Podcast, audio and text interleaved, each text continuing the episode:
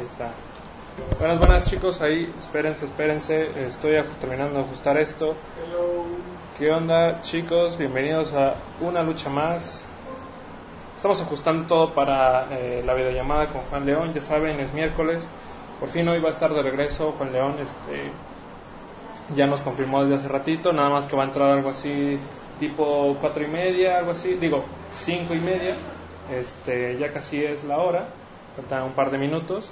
Eh, mientras yo iba a empezar aquí pues a darles la, bienvenida, a darles el intro, ya, ya me conocen la mayoría, ya me conocen por ahí un par de personas, también tengo que poner mi, mi teléfono acá para ver sus comentarios. Mientras les digo, eh, una lucha más, es el día a día de nuestro videojuegos, estudio de videojuegos cara oculta, estamos por acá, ubicados en Guadalajara, déjenme escuchar que se oye bien. Sí, todo bien. Todo bien, todo correcto. Ya estoy acá el stream. Y pues, este. La lucha del día a día en una industria tan complicada como lo son los mismos videojuegos, ¿no? Eh, jugar videojuegos está chido, jugar videojuegos está padre, pero el proceso de hacerlos, el proceso de comercializarlos, de mandarlos a alguien que le guste, que lo- los quiera los quiera comprar, los quiera vender a otros lados, eso es lo complicado, eso es lo que está cañón. Nosotros como consumidores tal vez nada más vemos lo- la parte de afuerita y todo eso, pero pues no es lo mismo comprarlos, consumirlos, que, hacerlos, que, que- crearlos, ¿no? Que, que empezar la, la idea y todo eso. Voy a nada más ajustar esto, hay un montón de controles que me dan. ¿Cuáles son? Mientras quédense ahí ustedes, véanme cómo me peleo con, la, con el sensor de movimiento del hello. A ver, por favor. Sí, estoy algo cerquita, entonces este, es por eso que, que se ve así. Y start. Ahí está, ya nada más para que Juan León entre cuando, cuando gracias George, cuando considere que es, el, es su momento de brillar. Eh, mientras vamos a hablarles un poco de lo que ha sido el, el- el día del estudio. Deja, nada más veo un comentario que anda por acá. Eh, Giber- Gibran, bienvenido. Buenas, ¿cómo estás? Gracias por estar por acá. Dice, vaya, un lugar digno de este bellísimo programa. está chido, está chido que me digas esta, esa opinión. Este, porque yo de repente dije, nah, los voy a hacer aquí al, al Chile.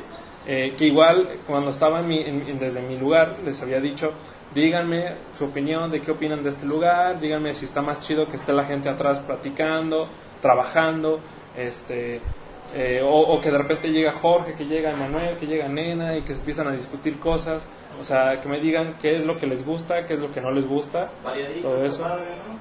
Ándale, un, un día sí, un día no, acá, entonces pues está chido, ¿no? Dice Gibran también, esto se ve más mejor que en el otro cuarto. Ah, pues está chido, es una opinión respetable, Gibran, gracias por decirla, gracias por estar acá. Eh, Bernardo, ¿qué onda Bernardo? Buenas, gracias por estar por acá, bienvenido. Dice, voy a casa, me derrito el calor. Sí, el calor ha estado infernal, hoy, es- hoy también ha estado algo intenso el calor, este, terrible, ¿no? Terrible para, para, para estar trabajando, agobiante este calor, es como, de, "Ugh, no quiero, pero tenemos que salir, ¿no? Eh, ¿Qué más? Ah, iba a platicar lo del, lo del, lo del día del estudio, veo que está algo aquí, ah, es una piedrita. Eh, del estudio, eh, ¿por dónde empiezo? Pues bueno, de mi lado ya saben, sigo con todo eso, lo de las campañas, lo de Speaker. Hoy la- la- se lanzaron unas, unas llamadas por teléfono. Bitrix tiene esta, ¿cómo se puede decir? Esta herramienta para hacer llamadas con un robot, que por ahí la he estado, la he estado probando, la he estado calando, es algo así no, no es tan fácil, uno diría, ah, nomás le metes el texto, no, pues hay que saber cómo meterle el texto, cómo eh, hacer que en menos de 20 segundos digas algo coherente, algo interesante para la- las personas que van a contestar Y que se queden. y que se queden con, ajá, en la llamada, que mínimo que digan, ah, no manches, qué pedo, ¿no? O sea, con que de- digan eso y les llame la atención y ya tomen una acción después de eso, pues es algo chido. Eh, hoy están saliendo algunas llamadas, eh, sinceramente... Dinos qué dice, porque ahora sí nos hiciste reír, cabrón. La verdad, Sí, estuvo muy bueno. estuvo algo, estuvo algo cagado eso del, de- de- del, del texto que iba a llevar. Eh, le puse algo así como, espera un momento, no cuelgues, no soy del banco. los primeros tres segundos, espera un momento, no cuelgues, no soy del banco. Pero No soy Telcel. no soy Telcel. Tal vez eso para otra para otra llamada, este, estaría chido, pero sí, yo creo que en los primeros tres segundos fue, fue básicamente eso. Ahora imagínenselo con la voz de un robot, ¿no? De una chica robot, Hola. así al estilo, bienvenido, No Manuel. soy del banco. Exacto. Eh, decía eso, hola, no soy del banco, pero sin embargo, yo no me acuerdo bien que le puse, pero decía, pero sin embargo soy de Pixas Espicchio, te recuerdo que, que te podemos ayudar, que si tienes hambre, este, ah, no manches, lo, lo hice y no me acuerdo bien qué dice. Te, te recuerdo que si tienes hambre te podemos satisfacer más de lo que te lo hace tu pareja. Entonces ya por ahí fue como el chale. Eh, no, es, no era para agredir a nadie, solamente queremos llamar su atención, ¿no? Queremos que, que se queden por ahí, que se queden contestando y, y pues nada, por acá también, este, por lo mismo de las pruebas, pues la llamada le llega a Jorge, si, si- ah, pues sí, ah, tú me dijiste, le llega a Jorge, le llega a Nena, le llega a, Abril y, y, y Nena y Abril fue como de bien emocionadas, como, no manches, está muy chido. Yo de, A mí no me llegó. sí, no, no, no he agregado tu número, de hecho porque no lo tengo, creo, este, Lo que sí está chido, sí, te puedo agregar. Bro, es este. Que chequemos porque ya le pusiste el call to action. El call to action es que se vayan a speaker.com. Speaker. Entonces hay que ver si sube el tráfico. ¿Cuántas llamadas son? Son cientos, ¿no? Sí, sí, son, son los, este, el top 16, son alrededor de 1015 teléfonos ajenos a nosotros. Este, Acuérdate de checar que Ajá. sí haya terminado porque si no a las 11 sí, no, a ah, hoy sí, hoy sí, hoy sí antes de irme lo, lo, lo voy a, lo voy a pausar y todo eso, Gracias, ¿no? gracias. Este, ¿Tenemos analíticos en speaky.com.mx, Google Analytics o alguno de ellos? eh, me parece que sí. Mm, Yo no los veo, o sea, si acaso el que tiene acceso a eso es este am, Santiago. Sí, yo no lo, no lo he agregado yo a, la- a lo de a lo de Speaker precisamente porque no, no no sé entrar a eso. Tal vez también es como preguntarle que me enseñe cómo entrar para también checar. Ah, pero sí Y te este, conviene. Porque sí, en web sí, es fácil, pero no tenemos tanta estadística de qué hacen en la app. O sea, Sí, eso podemos agregarlo, pero sí hay como un indicador de cuánta gente la tiene instalada. Porque muchos nos preguntan cuando se acercan con nosotros, oye, ¿qué puedo saber de una aplicación? Puedes saber tanto como tú lo configures. Por default Sí. es cuánta gente la instala, cuánta gente la desinstala. Y haces más o menos como una resta y dices, si la instalaron 20, la desinstalaron 10, hay 10 personas que la tienen instalado en su, en su teléfono. No significa que la usen. A lo Sí, mejor claro. está dormida, escondida ahí entre las 40.000 aplicaciones. Claro. Hay otros indicadores, por ejemplo, que agregas un analítico que cada vez que la abre, manda una señal a un servidor y dice, oye, si la están utilizando, por lo menos están viendo los productos. Y eso para e-commerce y para el área comercial y de mercadotecnia les sirve mucho. Incluso hay otras cosas más avanzadas que no sé si ya las hayas platicado tú, como el A-B testing, de que pones una mujer, por decir algo, y a un hombre. Y entonces ves con cuál reacciona más la persona. Cuando la mujer te dice, entra a mi página, reacciona, voy a decir algo, un 60%. Y cuando es un hombre, solo reacciona un 40%. Natural. Ok. Ah, ya tenemos a Juan por acá. Sí, ya, ya está entrando. Juan, creo que estamos teniendo lo- el problema de la otra vez, que se veía tu captura de la pantalla. Entonces, Recordemos que tenemos miércoles de una lucha más, donde además de la documentación del día a día, hablando de juegos, de aplicaciones, commerce, Atena y 40.000 productos más que tenemos, también platicamos con Juan León, juanleón.live, de distintos aspectos del desarrollo de juegos, videojuegos, juegos de mesa, narrativa, etcétera. Y el tema de hoy, tenemos a un Juan gigante, mucho mejor. que se le ven, se le ven los ojos dormidos, Sí. pispiritos. Voy a comer algo y ahorita te voy a- Aprovecha, nos vemos.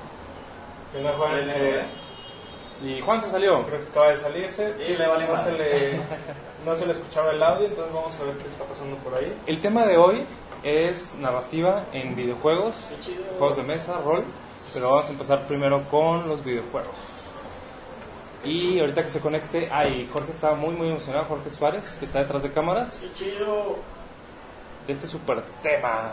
Sí, qué buen tema. no mames. Yo, what's up? Aquí tenemos a Jorge detrás de la cámara, literal, lo que ustedes están viendo aquí ahorita en la pantalla es lo, Lo que estamos viendo Es- nosotros detrás de la cámara. Así es. Ah, mentira. Lo que pasa es que tenemos una cámara aquí arriba. En nuestra televisión tenemos un sistema de videoconferencia. Y allá lo que ustedes están viendo es la MEVO o MIVO, M-E-V-O, que es el sistema interactivo que tenemos un montón de chinos trabajando por detrás ajustando las cámaras. Y por chinos entiéndase una inteligencia artificial. Chiste racista, pero sí, sí, parece. Me imaginé así detrás, así como y de hecho es una expresión así, sí, cada vez más racista, discúlpenme, pero era como un chiste de los noventas, que cuando decías que algo estaba como automatizado, en realidad tenías a un montón de chinos por detrás, ahora los chinos nos dieron la vuelta y son la segunda y si no es que van a ser la primera economía y por eso Huawei, Apple y Trump se están peleando muy duro.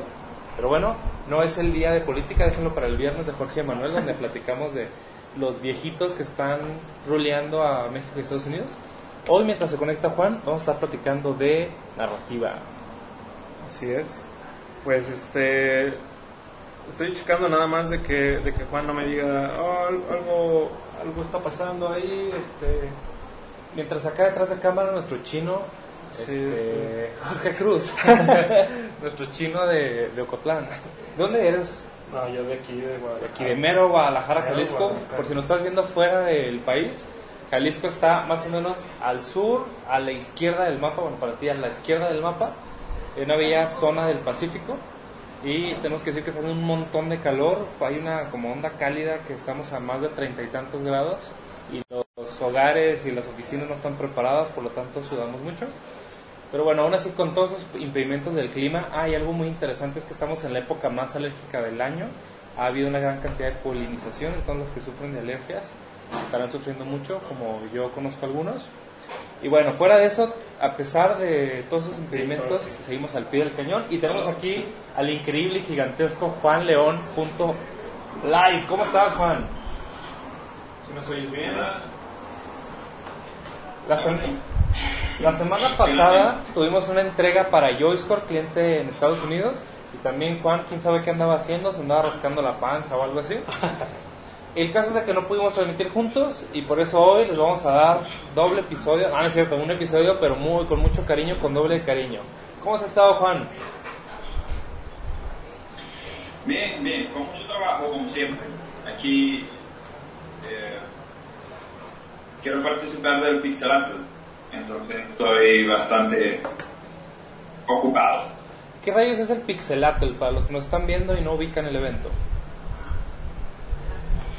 Eh, la verdad, lo que tengo entendido como extranjero es que es un gran evento donde todas las personas con talento en los medios audiovisuales y audiovisuales interactivos pueden participar con sus propuestas. Dependiendo de cómo las personas van a participar, o sea, en qué medio o con qué propuesta, tienen como que diferentes eh, premios, se podría decir premiación. En el caso de los videojuegos, lo que Pixelatel promueve es que estarás dentro de un booth en el evento de ellos, en un stand, donde expondrán tu juego, tendrás masterclass con personas, digamos, celebridades, algo se podría decir, del desarrollo de videojuegos nacional e internacional y tendrás también una especie de business como meeting, o sea, es como una reunión de networking o algo así, es una cena de networking con todas estas personas que van a estar dando una charla. Excelentísimo. Nosotros La entrega del proyecto sería el, para este domingo 16, por lo que no quiero dejarlo para el último día, entonces estoy como, bueno, trabajando intenso para, para poder entregar algo. Genial. Algo muy importante es que no se necesita tener el juego completo ni el juego publicado. Si lo tienes publicado, igualmente puedes participar, pero si está en una fase alfa o una, o una fase beta, puedes participar de igual manera y bueno, competir con ya quien ya esté, ya esté publicado. No entiendo muy bien cuáles son la base de decisiones de comparar un juego que puede ser como un diamante en bruto y un juego publicado, no sé cómo se basarán en ese tipo de decisiones, pero si dan una oportunidad de participar con juegos que no se cumplido, pues perfecto.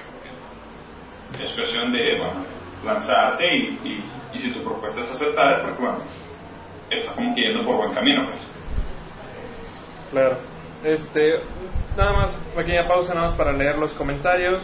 Santiago, ¿qué onda Santi? ¿Cómo estás? Gracias por estar viendo. Olas totales, dice. Hola. Y también dice, Jalisco está donde el diablo perdió el poncho. Da. bueno, hay un chiste. Alex Arribas, también bienvenida, gracias por estar viendo. Hola, al fin puedo verlos. Gracias por estar acá. Eh, Bernardo también dice saludos a Manuel. Gracias, Bernardo. Y Alexa también dice Pixelatl está súper genial. Incluso hacen un concurso de cómics. Súper chido. Yo no he tenido oportunidad de ir a Pixelatl, tengo entendido que es en Cuernavaca, estoy en lo correcto. Y fuimos el año pasado como cara oculta. Sin embargo, hasta lo que yo entiendo, Juan, ha dicho Juan ya se nos congeló y se nos fue. Lo que yo No. entiendo es de que anteriormente se enfocaba principalmente a industrias gráficas y de animación. Y que a partir del año anterior hizo un pequeño semillero de eh, videojuegos. Y por lo que entiendo hoy de Juan, incluso lo tenemos mucho mejor la parte de, de, de videojuegos. No estaba enterado de que iba a haber estas sesiones de networking, etcétera. Por ejemplo, el año pasado que fuimos, tenemos muy buena relación con Go Cartoon. Se tuvo oportunidad de platicar más de cerca con ellos, platicar del videojuego que pudiéramos hacer con Go Cartoon, aunque todavía no hay nada oficial. Y que les podemos platicar tampoco hay mucho más oficial, pero sí estamos eh, haciendo esa relación con, con esas industrias de medios. Por ejemplo, ellos hacen la película y se procesa el videojuego para la película apro- aprovechando el hype. Hay un canal que me recomendó mucho una persona que trabaja con nosotros, Juan, que es Plano de Juego, donde hay un video que te recomiendo que lo veas, que analiza por qué los juegos basados en películas son tan malos y principalmente van por los timings. El tiempo de filmación de una película no se asemeja al tiempo de desarrollo de un videojuego y más aún cuando en realidad es un producto secundario de si hicieras por ejemplo el videojuego y después hicieras la película como ha sido Pokémon de- Detective Pikachu quiero decir o la de Sonic que también fue muy debatida pues del videojuego sacaste la película y aún así pues ha habido cosas medio desastrosas como las películas de Mario Bros las de Warcraft etcétera. Como que la relación película o medio audiovisual y videojuego no se han llevado muy bien de ninguno de los dos lados entonces ese evento tipo Pixelatl no ha sido tan sencillo, va a ser una industria tipo mexicana, que principalmente en México hacemos outsourcing de arte, de programación o de ciertos componentes para las industrias cinematográficas, para las industrias de software y también para videojuegos. Sin embargo, yo estoy muy seguro, muy consciente que cada vez en México vamos a hacer cosas más interesantes, más llamativas y eventos como el Pixelatl o el concurso nacional de videojuegos que en cada edición se se mejora cada vez, los resultados son más impresionantes. El primero al que yo participé hubo críticas por todos lados porque decían, oye, hay muy pocos juegos y los que ganaron no son tan buenos. Dijeron, pues es que realmente no mandaron juegos, no se están creando juegos en México. O también la forma en que participaron, los criterios de aceptación no eran muy claros, el premio era muy poco, lo que no incentivaba a las Ah, personas a participar. ¿Me ven? ¿No me ven? No te vemos, pero tenemos tu voz, Juan. Escuchamos, Juan. Mm, a ver, a ver. Unas opciones aquí. Ah, ahora no. Ahora están ustedes. Eh, ya. Ya tira tu ordenador. Ahora sí. Ahora sí, está. En vivo a todo color y, No, bien- es- y bien estoy, Estaba intentando desde otro browser, pero no. Me quedé con el mismo. Ahí está con, con las configuraciones extrañas, pero todo bien. Perfectísimo. Ah, y cuál- ¿qué, qué comentabas de premiaciones, juegos? No sé, que sí te estaba escuchando, pero no.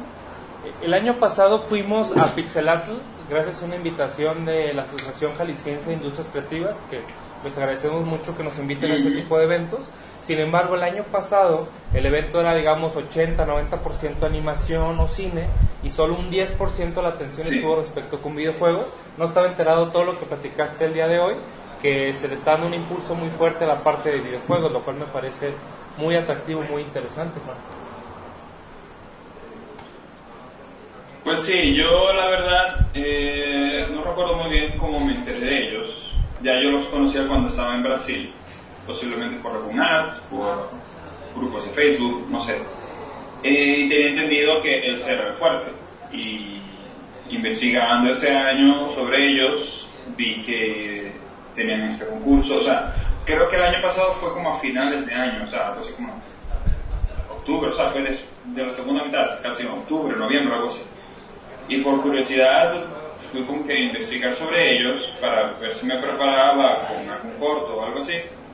Y vi que tenían la parte de videojuegos también. Y que ya era así como que en tres semanas. Entonces ahora estoy corriendo para entregar algo bastante eh, avanzado. Hablando de eso, de trabajar bajo las carreras, el 28 de junio se presenta un Kickstarter en el que me invitaron a participar, que se llama Loki 7, es un juego de cartas parecido ligeramente a uno, o sea, vas tomando una carta y vas haciendo acciones, pero en base a los pares que hagas, ya sea de color o de número, vas generando ciertas acciones. El par de unos genera cierta cosa, y si es un par de unos, pero aparte las dos cartas son rojo, tienes un poder más fuerte. Entonces me acordé un Ah, poco buenísimo. por las fechas de entrega de que tenemos que hacer todo contra carreras. El 28 los invitamos, ya posiblemente en siguiente semana les platique un poco sobre ese proceso, que coincide con que en el sábado 28, 29, no recuerdo exactamente el día, el veintitantos, el, el tercer sábado de este mes, aquí en Guadalajara, de hecho estás invitado, Juan, si gustas, y todos los del estudio y todos los que nos ven y viven en la ciudad de Guadalajara, México, va a ser eh, Guadalajara Tabletop Convention, donde juegos de mesa, juegos de rol se van a reunir en la Expo Guadalajara durante de las 10 de la mañana a las 8 de la noche para exponer lo que estamos haciendo, no necesariamente la de videojuegos, sino de juegos físicos. Entonces, pues prácticamente son como las novedades respecto al diseño de juegos por aquí de- del estudio y también lo que está haciendo Juan, que me parece muy interesante. Sería, sería muy padre, Juan, que a lo mejor la siguiente semana nos presentes un poco aquí una lucha más de lo que estás trabajando, si ya es un juego eh, Sí. como prototipo, o se va a lanzar a Play Store, o, o en qué va. Eh, tengo pensado lanzarlo en formato PC y mobile. Básicamente es algo muy sencillo, es experimental. Eh, quiero ver cómo se comporta el mercado, cómo se y si lo aceptan, bueno, continúa apostando sobre ella. Perfectísimo. Pues bueno, vamos a pasar de lleno al tema de la semana. Vamos, vamos. ¿Cuál es, Jorge Cruz? Eh, pues acá el buen Juan León nos había compartido storytelling, por ahí me, me dijo que incluso me lo había dicho, estuve buscándolo, pero pues yo confío en él. Este, estoy seguro que yo- es que estoy, tengo en mi mente que apunté el tema, pero no encuentro en dónde lo anoté. Necesito comprarme una libretita de esas tamaño pocket que van en el bolsillo chiquito del, del pantalón para ahí guardar mis notas. El perro se Eh, comió la tarea. Exacto, ándale, el perro se la comió. Sí me ha pasado que mi perro se come cosas mías, pero nunca me ha pasado la tarea, ¿no? Este, mande, mande. Yo, yo recuerdo que era algo sobre storytelling, pero que también era algo sobre personajes. Storytelling. Y recuerdo que vimos con el tipo de que a lo que me pareció increíble, pero, pero creo que tenía que ver como por allí. Pero igual podemos ir desarrollando Sí, mira, si te- sobre eso. exacto, si te parece como tema principal eh, lo de storytelling y de ahí pues, bueno, eh, sí, sí me, do- me he dado cuenta, Juan, que a veces como que uno se va por las ramas, ¿no? Se va así como por, por las ramificaciones y todo eso. Po- podemos ir podemos ir por ahí, entonces este, no te preocupes, tenemos un rato todavía para streamear. Entonces, A mí me gustaría arrancar con que eh, en la universidad donde estamos dando clases, en, en particular análisis de videojuegos, y otro compañero está dando historia de videojuegos, vemos de que a los chicos, por ejemplo, de 18 años que acaban de salir de la escuela preparatoria en México y pasan a la escuela universitaria, a menos que lo hayan desarrollado de antes, el tema de contar historias, de hablar en público, de guiar una conversación, se les hace muy complicado. Entonces quiero arrancar con una herramienta que estamos utilizando que se me hace muy interesante. Seguramente los que hayan visto del otro lado de la transmisión y hayan jugado rol pueden ver que hay un Dungeon Master el cual va guiando como ciertas cosas. Estamos en, una, en un mundo fantástico y Juan va a tener que tomar una decisión y tú lo vas guiando.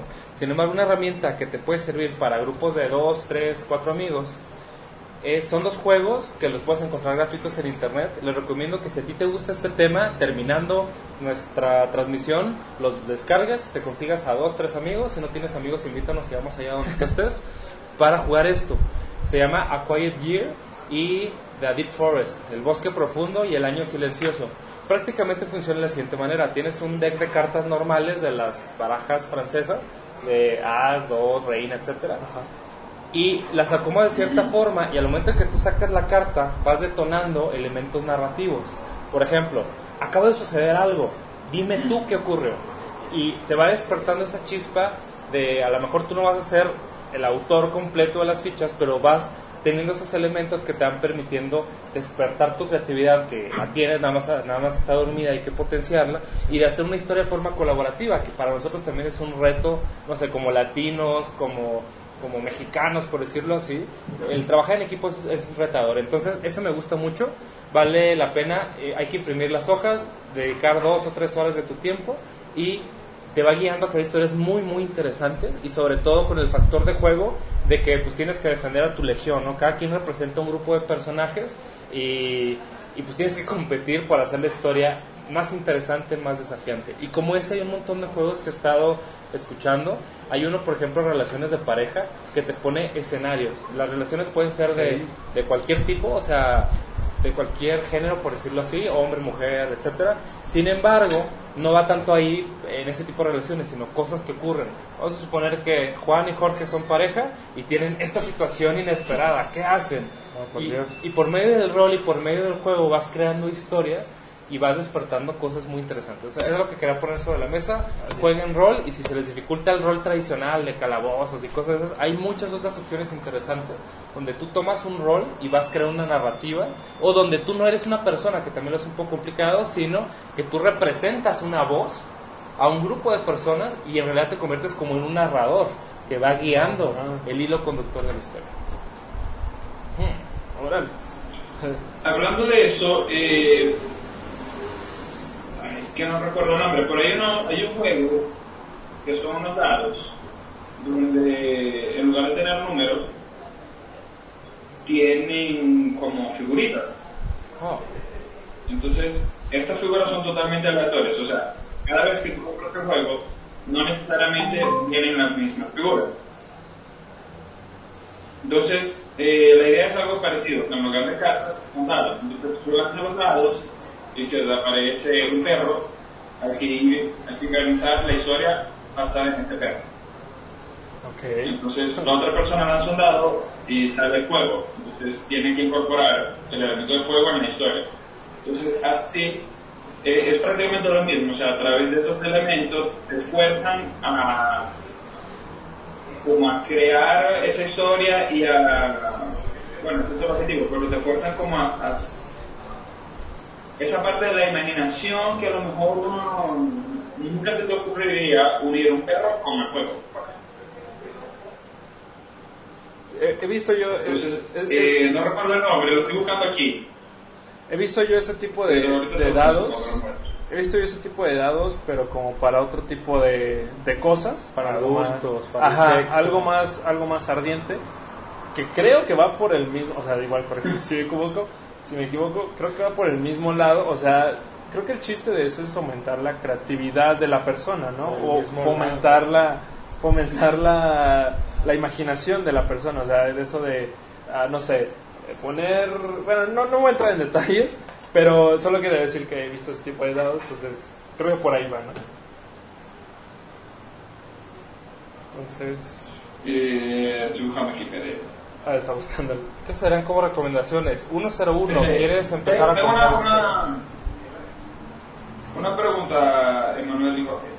¿Ustedes, al momento de intentar crear una historia, o, o a lo mejor no, pero, o sea, mi curiosidad es en qué momento y cómo a ustedes se les puede ocurrir una historia? En qué momento se nos ocurre No sé si se les ha ocurrido alguna historia para algo, ¿no?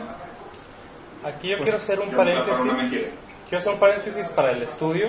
El estudio Caraculta nace haciendo cómics, que el cómics es pues una historia gráfica, por decirlo así, y al pasarse al mundo de los videojuegos, por pues, principalmente un factor económico, el mercado quería más videojuegos que cómics, las empresas te piden más veces videojuegos que cómics propiamente, incluso una agencia de marketing o un cliente o etcétera sí y se abandona un poco la parte de la narrativa porque en el 2012 que nos contratan Telcel, Movistar, etcétera para hacer videojuegos decían no me interesa tanto una historia, me interesa más la mecánica y juegos eh, sin fin, Endless Runner, Endless Jumper y desafortunadamente del 2012 al 2016, 2017 el Caro Oculta abandona la parte de la narrativa y se descuidó un poco ese, ese asunto. Sin embargo, a raíz de las nuevas de los nuevos diseños, por ejemplo, Hellings Arena o el enfoque que queremos hacer juegos de historia, por ejemplo, tipo Reigns, que tienes que tomar decisiones binarias, o hago esto, o hago esto otro, se ha tomado una gran importancia en ello.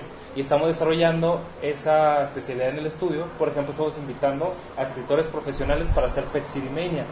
A raíz de lo que estamos haciendo en Pet City, que es el rediseño de nuestros personajes, se están guiando las, se están creando las biblias de diseño, los ay, ¿cómo se dice? Los tipo trailers cuando estás haciendo la sinopsis o un episodio cero, un episodio piloto Ajá. para tu serie. Entonces, lo que te puedo complementar respondiéndote a tu pregunta es que todo el tiempo se nos ocurren historias, sin embargo, no siempre las terminamos, que es uno de los grandes males que tenemos en la industria mexicana. O sea, ah, un juego de zombies que pelea en la Revolución Mexicana, por decir algo, pero Sí. tú no hay un hilo conductor que realmente lleve esa historia a convertirse en un juego o, o hasta en un fanfiction o en lo que quieras que genere una historia que realmente la gente quiera leer. Uno de los grandes retos que tenemos en esta década, yo quiero suponerlo, es que hay tanto contenido en internet que ya nadie quiere ver tus historias y prefieren brincarse otras cosas. No, en lugar de ver la historia original de estos locos, pues voy a ver el nuevo fanfic de Crepúsculo, por ejemplo. Las 50 sombras de, de o algo así. ¿Tú cómo lo haces? Juan? Sí, e- eso, eso yo lo sufro desde hace años. Por ejemplo, eh, cuando estabas empezando a estudiar diseño, en la parte de buscar referencias, pues, hubo una época en que me fui mucho como por el diseño europeo ¿Por qué? y empecé a descubrir muchos ilustradores. Y, y la gran mayoría de los ilustradores, no sé si es por el sistema educativo de allá o qué sé yo, pero les gustaba crear historias.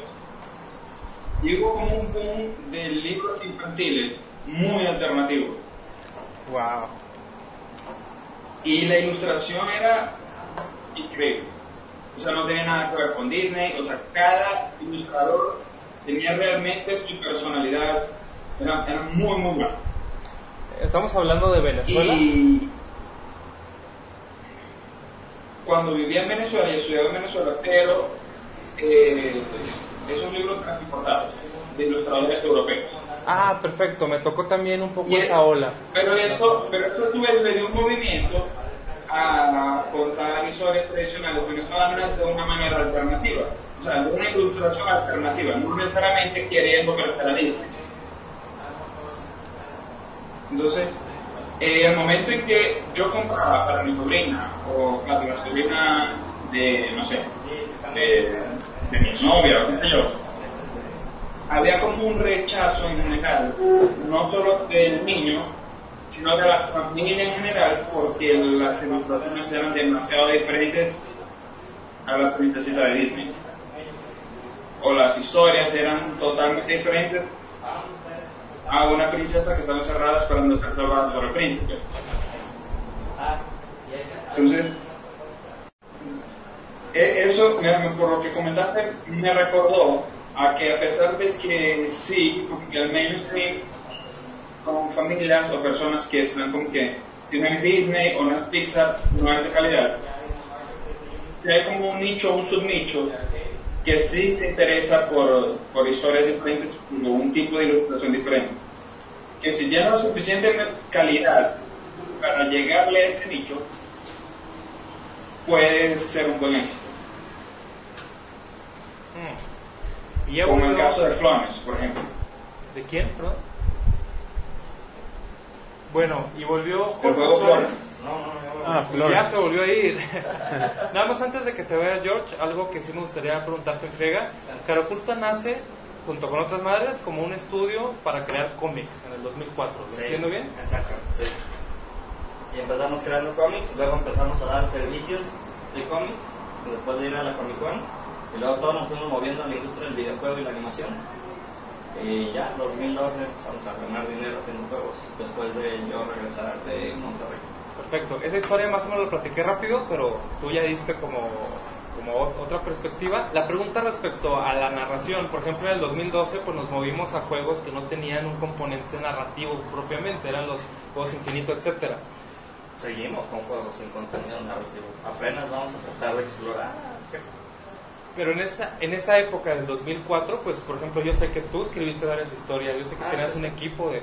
¿Cómo, ¿Cómo fue esa etapa de Cara Oculta en contenidos no nada más audiovisuales, sino realmente narrativos, que contaban historias interesantes? Pues muy retados. Por ahí está el- nuestro cómic del 2004. La verdad es que es un reto súper difícil hacer historias buenas. Y pues me gustaba escribir, pero sigo sin saber hacer historias. Yo creo que ahorita tenemos gran parte de ese reto este, con Alejandro, el que estamos invitando para hacer las historias de Pet City Mania, con Eduardo Anser, que fue de los también de los pues, de los iniciadores de la comunidad Caraputa, que trabaja mucho con René, pues vamos a estar haciendo propuestas de historias o webcomics chiquitos, ¿no? Y tratar de ver cómo. Este, eso estamos, estamos retados. Está la narrativa de Pet City Mania como para lo de la seriecita animada, pero no lo hemos hecho para juego. Inclusive ahorita lo de la propuesta de hacer juego tipo Reigns, pues es como una narrativa también con branches, ¿no? Yo creo que por ahí vamos a empezar. Bandersnatch y esas tendencias Sí. que están Si populares. me preguntas, pues ahorita, como siempre, pues si ves 15 años después mi historia, está asquerosa, gancho. Más bien se fue por otro lado, ¿no? Como lo platiqué hace unos minutos que no estabas, pues nos fuimos a donde el mercado nos estaba demandando cosas como videojuegos y software. Exacto. Pero quizás yo no, yo no tengo amigos, por ejemplo, que sean escritores de libros, pero lo que entiendo es que la, la poesía, la literatura, pues son ramas todavía más complicadas que los videojuegos, entender. Pues no, yo creo que no más complicada. Yo creo que no hay nada más complicado que un videojuego. Más complejas de vivir bien haciendo eso, quizás. Lo desconozco. Sí, tal vez de vivir sí, porque hay menos dinero. O sea, sin duda en lo que estamos hay más dinero.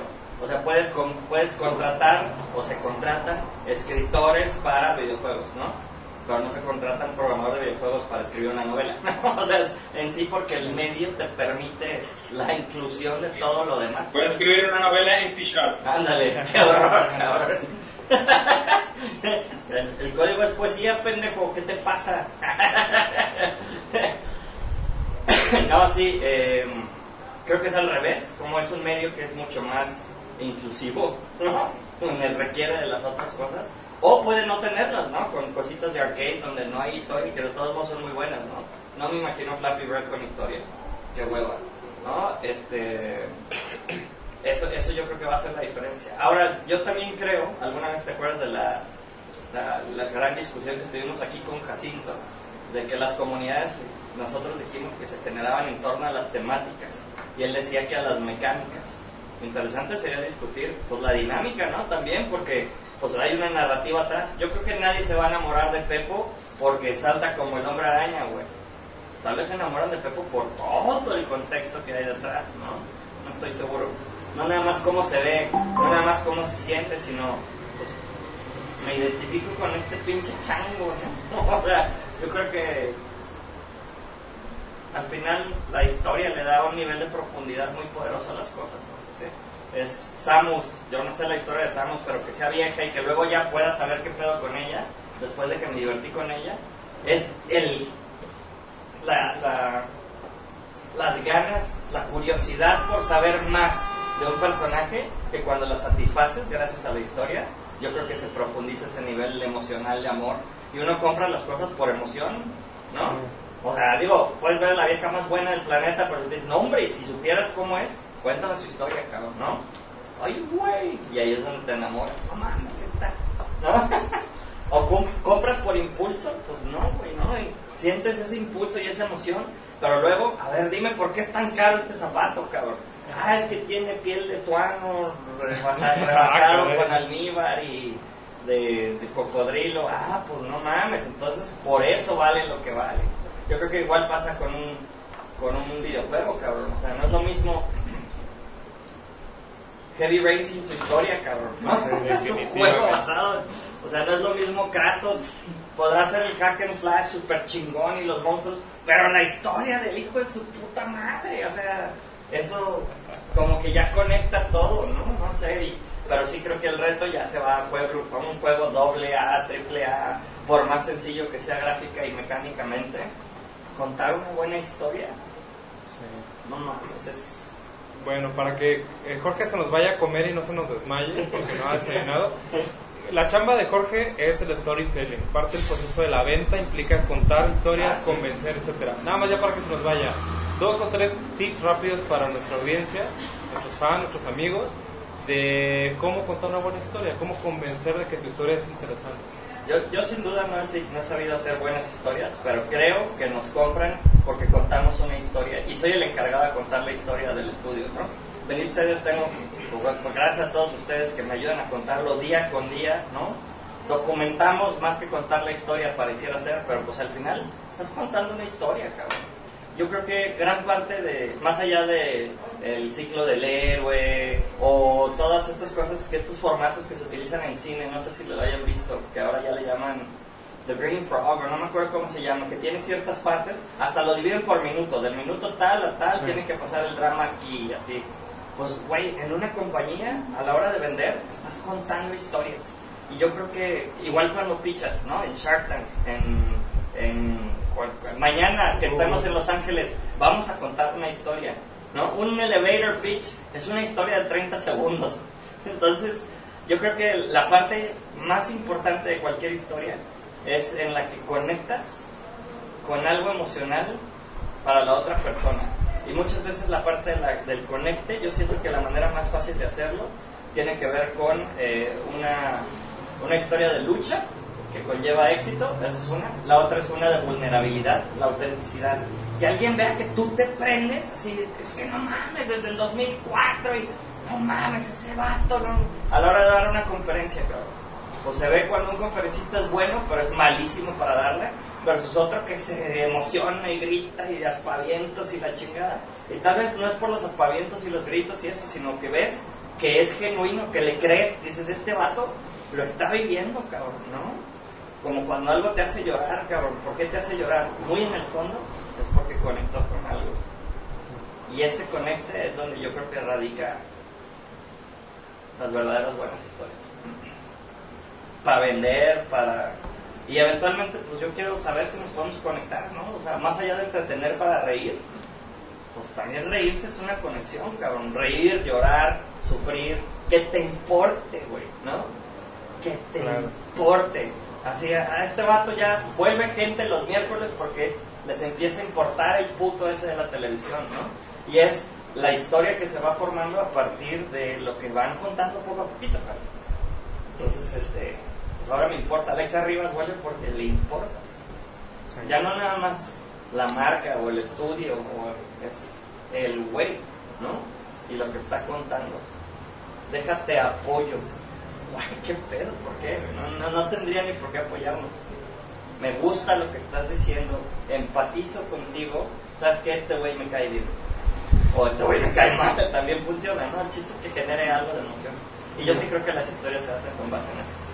Me gustaría mucho, Jorge, que la próxima semana, ya que volvamos, vu- vuelvas de Los Ángeles, nos platiques cómo fue esa historia. Sí, Contar claro. en inglés ante un board de directores super chingones. Sí. Va a ser una buena historia Sí, contar. sí, sí, sí, y esperemos que se cierre porque pues seguramente este pobre lo vas a tener que seguir contando día con día durante los siguientes seis, nueve meses por venir. Esperemos que sí se Prepárense para este nuevo embarazo, gringo. Un beso, Julián. Ah, rápidamente, ya que, ya que Jorge estaba mencionando a Alexa Rivas, Alexa justamente está comentando, está muy activa. Ah, menciona, regresé, es que mi papá tuvo un accidente. Eh, bueno, chale Alex, espero que, esperemos que, está, que esté bien tu papá. Eh, también menciona, la literatura no está bien pagada. Pues, sí, es algo complicado. Me encanta escribir, hace mucho quería escribir un libro, aunque probablemente me incline más por las novelas visuales y los cómics. Y también dice que sí vuelve porque le importamos a ella. Eh, Este, ya es, al- es algo muy chido, lo he mencionado yo en los streams. Y también algo que dice aquí las novelas visuales, lo comentaba yo hace, rato en la, en la mañana con Adri, sería un- a- algo padre que se incline después Cara Oculta a probar algo así, algo de una, una novela visual, de ese tipo de videojuegos de... de se relaciona más bien con las chicas, que de personajes, que tienen decisiones, que citas, todo ese tipo. Eh, Adriana sabe más de eso, yo no solamente lo veo. Este, y dije, ah, sería chido que Cara Oculta o sea, se mete algo de eso, tal vez algo, no sé qué tan difícil sea de programar o así, pero pues, y aparte pues, tendría que, este, ¿cómo se dice? Eh, apelar a lo que dice Jorge, que es lo que más flaquean, la de las historias. Ese tipo de juegos pues, necesitan una buena historia para que te mantenga pegado al juego. sería muy, muy interesante. El, el único... Que algo, algo muy interesante ahora en el E3. eh, que va a salir el Modern Warfare, Call of Duty. Ajá. El pasado, mm, corrígeme si, si me equivoco, pero creo que había ediciones donde ya ni siquiera tenía el modo historia, o el juego en sí ya no era modo historia. Simplemente era el multiplayer, donde todo el mundo mataba con todo el mundo y ya. Su diferente modalidades de juego. ¿Qué pasó? Algo debió haber pasado en las ventas, en el review o en las críticas, que ahora en esta edición se van a enfocar más que nunca en la historia. Sí, pues de hecho lo- los, Call of Duty se han caracterizado, bueno, eh, del Modern Warfare 2 me parece, a- para acá se han caracterizado porque se dedicaron mucho a la competitividad multijugador, a la experiencia del juego en línea, todo eso, y la historia la, la pusieron un poco al lado, tal vez porque se dieron cuenta que en ese momento no era lo que ellos tenían que hacer o, no, o- o el mercado no, no lo necesitaba, ellos pensaron eso, no lo sé. Pero sí, yo también noté eso eh, a raíz del... Yo no juego esos, esos juegos, no, no me gustan a mí tanto los, los shooters, pero sí noté que del Advanced Warfare, o no me acuerdo cuál era, ese del espacio, la gente ya decía, no manches, es que ya no, esto ya no me da lo que yo quiero, ya no quiero yo solamente llegar y matar todo, o sea, ya necesitaban algo más. Entonces por eso fue que sacaron estas, estas nuevas historias. Sí, de hecho, eh, no recuerdo los números exactos, pero sí, sí, llegó a- sí llegué a leer un artículo donde decía la cantidad de de jugadores que simplemente compraba el juego y ni siquiera entraba al modo historia. Sí. O sea, era solo para el multiplayer. Tenían números también de la cantidad de personas que estaban en el modo historia o quienes pasaban varias veces y que encontrando todos los elementos escondidos, en fin, como que pasándolo varias veces hasta llegar a pasar el modo historia 100%, con todas sus dificultades, etc. Y gente que ni siquiera pasaba eh, modo historia en modo fácil. O sea, comenzaba a jugar tal, y en algún punto enfocando en el multiplayer y dejaba abandonar el modo historia. Entonces me imagino que con estos números se dieron cuenta de que el público lo que quería era multiplayer. Pero era así como que el 80% de las personas solo jugaban multiplayer, ni siquiera entraba al modo historia. Sale, pues Call of Duty iba directamente a ese tipo de personas, pero pues claro, haciendo eso ah, dejaban de atender a las otras personas que sí buscaban una historia, que sí querían algo con qué enlazarse y todo eso. Eh, Manuel, ibas a... una de esas personas. sí, Sí, a vinculando comentar algo. Sí, lo que tú mencionabas de hacer novelas visuales sería muy atractivo, muy interesante a mi punto de vista porque involucra lo mejor del arte, un poco de animación, ilustración muy atractiva, una buena historia. Por ejemplo, me gustan mucho las novelas visuales de misterio, de tienes que descubrir un asesinato o algo así. Donde yo creo que no nos convendría como estudio es que creo que ya hay muchas propuestas, ya está muy saturado ese género y a nivel marketing no sé qué tanto nos convendría. Salen muchísimas y para competir debes tener unos valores de producción altísimos, de los cuales estamos lejos. Entonces es una decisión, lo comento por ejemplo, si tú quisieras hacer una novela visual, es una decisión medio complicada, ¿no? O sea, ¿cuál es la posibilidad de que tenga éxito? Es muy bajita. En cambio, si hago este tipo de, de juego un poco más innovador, más sorprendente, quizás tengo cierta posibilidad de que funcione. Y vinculo con otra idea, tengo un amigo que se dedica a escribir rol, tiene un sistema de juego tipo Dungeons and Dragons que se llama Legends of Elden, y él me dice todo el tiempo, yo soy muy crítico con las historias, a mí ninguna historia de Hollywood me gusta, ninguna serie me gusta, porque están hechas para el mercado masivo que no conoces, es como el famoso de, pues soy un literato, sé todas las historias de, a lo largo de la humanidad, a lo largo de los siglos, y pues ya nada me sorprende y tengo que hacer cosas muy radicales, pero lo presentas al mercado y está tan radical, tan innovador tu concepto que no es bien recibido. Entonces también yo creo que sí hay como varios segmentos donde dices, el 80% de la gente le gusta la historia súper simple de un héroe que conquista algo muy sencillo y le agregas un pequeño twist. Hablamos hace unas semanas de que en su momento Pixar hizo innovador que el bueno en realidad era el malo, pero ahora ya no sorprende. Sin embargo, a lo mejor a un niño Sí. pues ya eso no le interesa y nada más quiere ver los golpes que ocurren en la película, ¿no? Entonces, ya hasta para dar sorpresas, pues ya hay que dar una sorpresa sobre la sorpresa.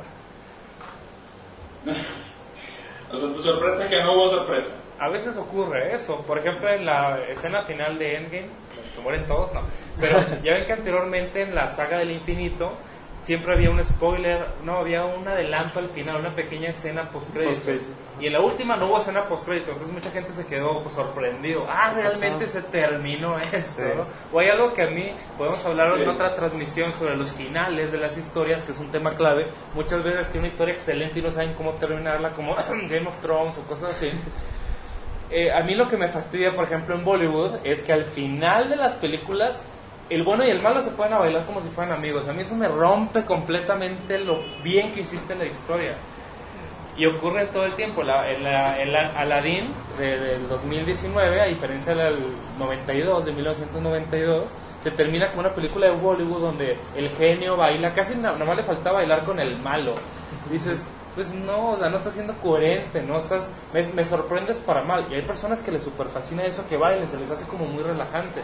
Donde yo más me fastidié es en Slumdog Millionaire, Quiero ser millonario. Es una película de sufrimiento, Sí. de lágrimas, y al último salen con esa escena y dices, me rompiste definitivamente la historia, me sorprendiste para mal. Sí, eso me, eso me pasó con Wally. Eh, al momento en que recupera todo, o sea, recupera su memoria. O Sí. Para mí hubiera sido la película perfecta si no pasa nada. O sea, ¿por qué todo? O sea, la vida no es así. O que la O recuperen sea, directamente, que se vuelva a enamorar. Y no pasa nada, ya. Sí, o sea, que lo vuelva a vivir de otra O forma, sea, le hubiera la dado película mucho me iba encantando y al final dije, pudo haber sido la mejor película y se transformó en la peor. Para mí, gusto personal, pues.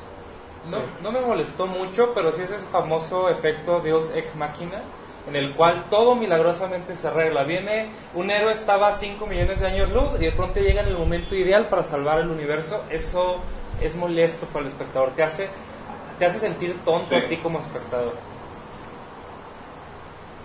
Entonces, Algo, algo que quería acotar, que veníamos hablando sobre las spoilers y tal, es que, o sea, hay, hay buenos nichos. El problema es que cuando te enfocas a un nicho específico, por ejemplo, vas a desarrollar un juego, de, un videojuego de texto. La historia debe ser extremadamente rica y muy buena porque ese nicho debe ser como el amigo que, que, que comentaste ahora. O sea, que lee, que ya se conoce todas las historias, que nada le sorprende. Entonces, entre más de nicho sea un videojuego, tiene que ser muy bueno para ese nicho. Por ejemplo, el juego de Chris. Yo soy nicho de las personas que terminaron produciendo el juego. Y yo sabía que ese juego no me ofrecía una aventura. O sea, simplemente me ofrecía como un videojuego de contemplación. No esperabas que fuese un juego divertido, sino un videojuego donde yo me pudiese distraer admirando ese universo. Pero vi críticas de personas que decían el juego es muy lindo, el juego es muy bonito, tiene una factura de animación alta, pero el juego es aburrido. Entonces todo depende de- del nicho. Ah, esta persona obviamente no era el nicho para ese videojuego. Entonces, alguien que a lo mejor era ese nicho, vio un review de esta persona que no era nicho y Los de los juegos. ¿sabes? O sea, e- entre más nicho sea un videojuego, necesita menos producción, por decirlo de alguna manera. Pero su contenido debe ser de muchísima calidad. O sea, el pilar fuerte debe ser muy, muy bueno. Chicos, este, solamente, per- perdón, paréntesis, nada más como para decirles, ya casi llegamos a la hora, entonces, este, igual para ir diciendo las conclusiones, todo eso, se va volando el stream. A mí me gustaría cerrar con algo en los videojuegos, en algunos roles, etcétera. A diferencia de una animación, de una película, de una novela, en los videojuegos tenemos la posibilidad de tomar decisiones que alteren el rumbo de, la historia. Y por eso el storytelling se convierte como en algo un poco más retador, quiero creer, porque tiene que ser consistente en muchas ramas. Por ejemplo, uno de los grandes clásicos, Chrono Trigger, que generó un Dream Team de narradores, de ilustradores, diseñadores, etcétera, y es muy analizado. Pues tenía, no me acuerdo, 20 finales, por decir algo. Yo lo terminé de algunas cuantas formas, no terminé todo, no estoy tan enfermo. Pues me acuerdo otro juego que me gusta mucho, eh, Papers, Please, tiene alrededor de 12 finales, son muchísimo, ¿no? Entonces, eso le agrega un valor muy rico, pero también hace, como mencionaba Juan, de que a veces se vea como que lo hicieron las carreras, ¿no? O sea, un final está muy bueno y los demás finales están súper malos. Hay un blog que me gusta, un videoblog, Sí. les recomiendo que lo vean, que se llama, bueno, que los, el- la serie de videos que hizo se llama Good Design, Bad Design, Buen Diseño, Mal Diseño, que analiza un ejemplo muy bueno y uno muy malo, no bueno, no malo. Incluso Nintendo con sus grandes reconocimientos como diseñadores e innovadores ha tenido fracasos feos, ¿no? Por ejemplo, uno ha sido los juegos de Star Fox, en el cual la historia se notó que fue un copy-paste, un juego que era de Dinosaur Adventure, algo así de dinosaurios, que al final lo esquinearon para Star Fox. La historia no tiene inicio, final, eh, una cosa horrible. O también temas de diseño como falta de consistencia o de congruencia en las historias.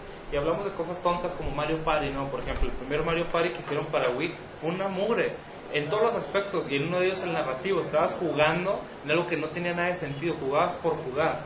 Y no a todo el mundo, como dice Juan, pues le gusta jugar sin algo que lo impulse. Por ejemplo, para mí, los juegos endless no me gustan. Pero si juego una mecánica sin fin y eso me va desenrollando una historia, aunque sea una mecánica muy simple, a mí me entretiene. Pero en cuanto hay algo que no me está metiendo valor o atracción, me pierde inmediatamente. Ya termino mi participación por hoy. Les recordamos que el próximo viernes entren con Jorge y Manuel. Probablemente no va a estar Jorge porque va a estar en Los Ángeles, a menos que pueda hacer un remoto o algo. Entonces estaremos Jorge Cruz y Emanuel platicando de cosas muy divertidas de aquí del estudio. Así es. Pues, Juan, ¿algo más que agregar? ¿Algo que quieras mencionar? ¿Más del tema? ¿O qué tema les gustaría Pues, que no, ya para cerrar, bueno, agradecer a todos los que y los que están aquí todos los miércoles, a ustedes por darme la oportunidad y, y bueno, nos vemos la semana que viene y ya les contaré cómo el juego, con el pixelato y toda esa experiencia. Me gustaría que el tema de la próxima semana fueran como mecánicas que nos han inspirado. Por ejemplo, las mecánicas de tu juego, mecánicas que nosotros utilizamos aquí frecuentemente. ¿Y qué les parece? Y a los que no están viendo, pónganos un comentario. Les gustaría que platicáramos la próxima semana sobre mecánicas. Y sí, pues nos vemos Por la mí, próxima semana. Pues va, está, está dicho. Este, ah, les recuerdo, chicos, pues este stream es para, es para ustedes, para que ustedes estén interactuando. Aprovechen de, de Juan León, le pueden preguntar cosas. O sea, tal vez de repente que vean, no, es que no, no responde mis comentarios. Este, los estoy viendo constantemente. Pero pues también es porque los dejo hablar a ellos. Este, dicen cosas super padres. Neta, me, me, me gustan a mí este, estos streams porque siento que son muy, muy alimentadores.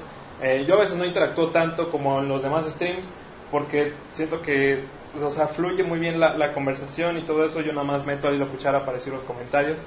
Eh, pero sí, comenten, pregunten cosas, este, díganos qué les ha parecido y todo eso. Nada más ya para cerrar, Alexa Rivas comenta, ah, yo también roleo, el, el rol estilo DND es genial, eh, por ahí ubicas eso. Eh, yo no lo, lo conozco. DND, Dungeons and Dragons. Ajá. A- a ver, ¿el comentario de nuevo?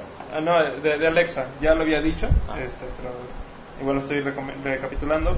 También dice que Gris le encanta el arte de ese juego. Lo he y, jugado. y el viernes también la reunión Caraculta. Sí, es cierto, Manuel. Buen- Ah, se me olvidó completamente. El viernes, ya sea que lo veas por streaming o que nos puedas acompañar a Central Bosch, tenemos al increíble René Córdoba.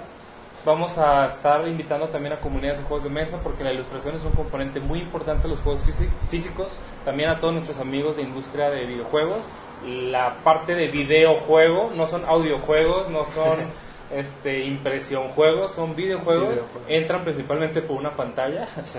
Entonces, la parte visual y atractiva a los ojos es muy importante. Los invitamos el próximo viernes en la tarde a partir de las 7, 7 y media de la tarde. Y pues ahí está, vamos a hacer stream. Este, ahí va a ser la lucha más. Nada más se va a llamar Reunión Cara Oculta, pero pues va a ser básicamente una lucha más, ¿no? Eh, pues ya sin, sin nada más que decir, sin nada más que agregar. Gracias Manuel por estar a este lado, muy, muy padre todo esto. Gracias Juan León por estar también de este lado. Eh, ya sabes, bienvenido todos los, todos los miércoles y cuando quieras entrarle, pues aquí, aquí estamos Juan, a tus órdenes. Entonces, igual, gracias a ustedes. Entonces, listo, nos veremos el día de mañana chicos con otro, otra lucha más. Cuídense muchísimo.